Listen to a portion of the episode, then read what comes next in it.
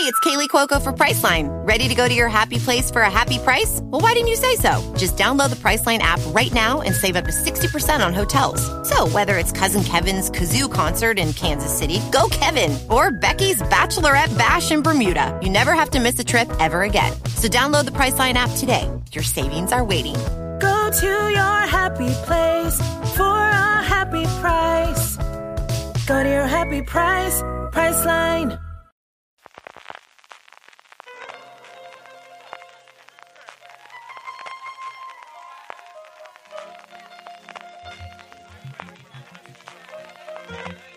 Estás escuchando Fuera de Series con CJ Navas. Bienvenidos a Streaming, el programa diario de Fuera de Series en el que un servidor, CJ Navas, te trae todas las noticias, trailers, estrenos y muchas cosas más del mundo de la serie de televisión. Antes de que vayamos con el programa de hoy, permíteme recordarte que si compras en Amazon, no te cuesta nada hacerlo desde amazon.fueradeseries.com. A ti, como te digo, te va a costar lo mismo y a nosotros nos estarás ayudando con cualquier compra. Así que ya recuerda, para tu próxima compra en Amazon, hazla desde amazon.fueradeseries.com. Edición del martes 22 de abril, como suele ser habitual en los martes, mucha tranquilidad después del fin de semana. Casi todas las noticias del mundo audiovisual están centradas en la carrera de los Oscar, que serán esta madrugada del domingo al lunes en hora española. Así que si no hay noticias, pues la genero yo mismo. Así que queréis contigo. Y es que el viernes pasado tuvimos la oportunidad de presentar en rueda de prensa la programación de la nueva edición de Series Nostrum, el Festival Internacional de Series en Altea, Alicante, que tengo el honor de dirigir que en esta ocasión tendrá lugar del 22 al 30 de abril, de jueves al sábado de la semana siguiente, justo la semana después de Semana Santa es cuando comenzamos, con cuatro premios, como suele ser habitual en el festival, que daremos a Cruz Delgado, al creador de series míticas de animación, como Molécula, la primera serie de animación de España, desde Radio y Televisión Española, como Los Trotamúsicos y especialmente Don Quijote de la Mancha, que además es el protagonista del cartel de esta edición que ha realizado Lucía de María. Cruz Delgado será el recipiente del premio Chicho Ibáñez Serrador a la trayectoria, que recibió en la primera edición a título póstumo el genial creador de historias para no dormir, de 1, 2, 3, de Waku Waku, de Hablemos de Sexo y de tantas series y programas en televisión española, y que recogió el nombre de su padre, su hijo Alejandro, que también estará presente en la entrega del premio. Junto con la entrega del premio que tenemos en la gala de apertura el día 22 de abril, dedicaremos ese fin de semana al mundo de la animación, con proyecciones, charlas, mesa redonda que ellos contaremos, y el domingo 24 lo remataremos con actividades infantiles, talleres, proyecciones y un montón de cosas para toda la familia y para los más pequeños. A lo largo de la semana siguiente se seguirán mesa redonda, charlas, conferencias, masterclass y premiers que iremos anunciando poco a poco y llegará el fin de semana donde otorgaremos en la gala de clausura los otros tres premios.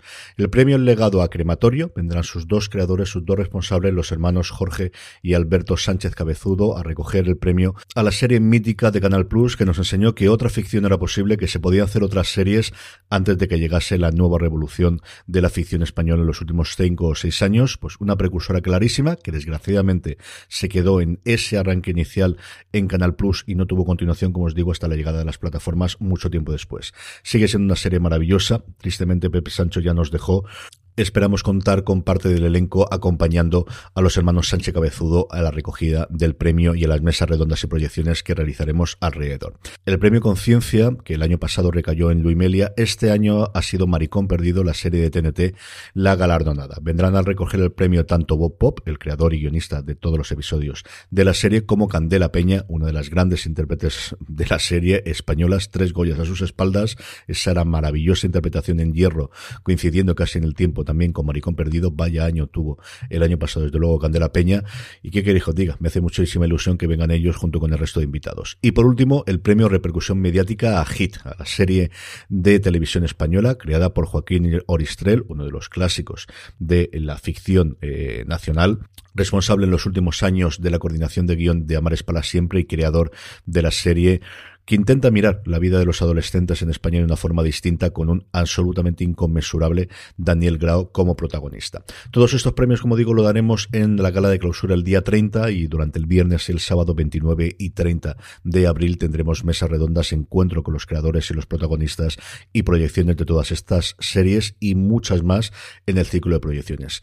Toda la información la tenéis en seriesnostrum.com. Y ahora sí, después de este pequeño spam, vamos con las noticias del resto de la gente. Netflix, dos cositas. La primera, Alex Pina ha renovado su acuerdo con la plataforma del Gigante Roja y anuncia una nueva serie, de la cual no se sabe el título, no se sabe tampoco los intérpretes, simplemente se sabe el tema. Y es que en la nota de prensa nos dice que el 9 de octubre del 2021 un diario español publicó un artículo sobre la proliferación de búnkeres después de la pandemia, lo que marcó el punto de partida para una nueva serie. Alex Pina dice, algunos de los nuevos refugios que se estaban construyendo eran viviendas de lujo en el subsuelo, hasta 15 pisos hacia abajo, con servicios exclusivos como cine, piscina, spa, gimnasio y jardines comunes, con agua y comida para sobrevivir más de 5 años, una comunidad bajo tierra para 75 personas. Y entonces pensamos en cómo sería la vida ahí dentro, las relaciones sociales, familiares, románticas, en un refugio subterráneo al que habían huido de forma precipitada y exclusiva. Como os digo, no tenemos reparto, no tenemos ni siquiera el título lo de la serie, me llamó la atención porque hoy precisamente el Hollywood Reporter comentaba de cómo en Estados Unidos, en Hollywood en concreto, eh, había escasez de gente para poder hacer eh, habitaciones del pánico y habitaciones de este tipo en Estados Unidos. Se ve que es una cosa absolutamente internacional con los dos, tres añitos que llevamos recientemente, así que una premisa como mínimo interesante para ver. Y por otro lado, Netflix que no abandona el mundo de la animación, que tan buenos frutos le ha dado, y recientemente sobre todo con Arcane, y se ha dicho, si funciona con League of Legends, ¿por qué no va a funcionar con Tekken? Y vamos a tener una serie de anime llamada Tekken Bloodline. Se van a tener el título en español. Tenéis el trailer también en las notas del programa, que se centrará en el personaje de Jin Kazama y se lanzará en este 2022. Es otro de los campos, desde luego, el de la animación especialmente la oriental, que Netflix yo creo que lleva unas cuantas pasos por delante que el resto de los competidores y desde luego van a intentar no ceder y no parar en los próximos tiempos. Nos saltamos a Prime Video, una sorpresa absoluta para mí, y es que han renovado Operación Marea Negra. Yo estaba totalmente convencido que se iba a quedar como miniserie, pero no. La segunda temporada tendrá cinco episodios de 45 minutos, nuevamente una serie corta. Eh, Volverán los mismos protagonistas, Alex González, Leandro Firmino, David Trejos, Nerea Barros, Carles Francino, Miquel Insúa, Lucía Moniz, José Barato, Manuel Manquilla, junto a nuevas incorporaciones que anuncia Prime Video que próximamente conoceremos.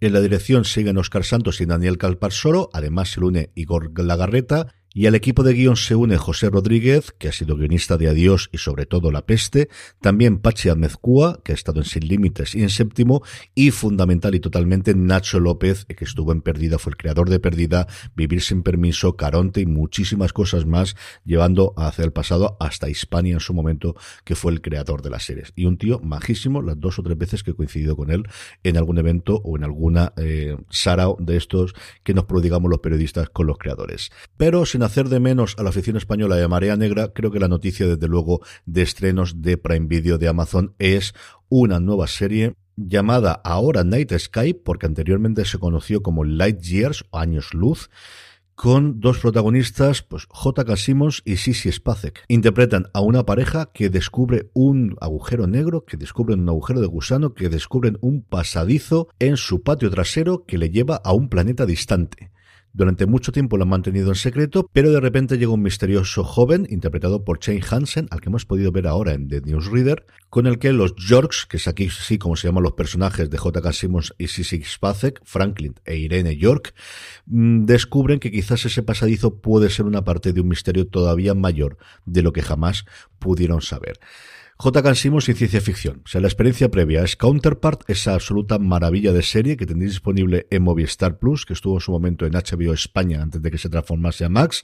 Así que, ¿qué quieres que os diga? O sea, estoy total y absolutamente dentro. Tengo todas las ganas del mundo de ver esto. La serie se estrenará en 20 de mayo internacionalmente y, como curiosidad, modelo Netflix. Los ocho episodios se estrenarán simultáneamente todos de una vez.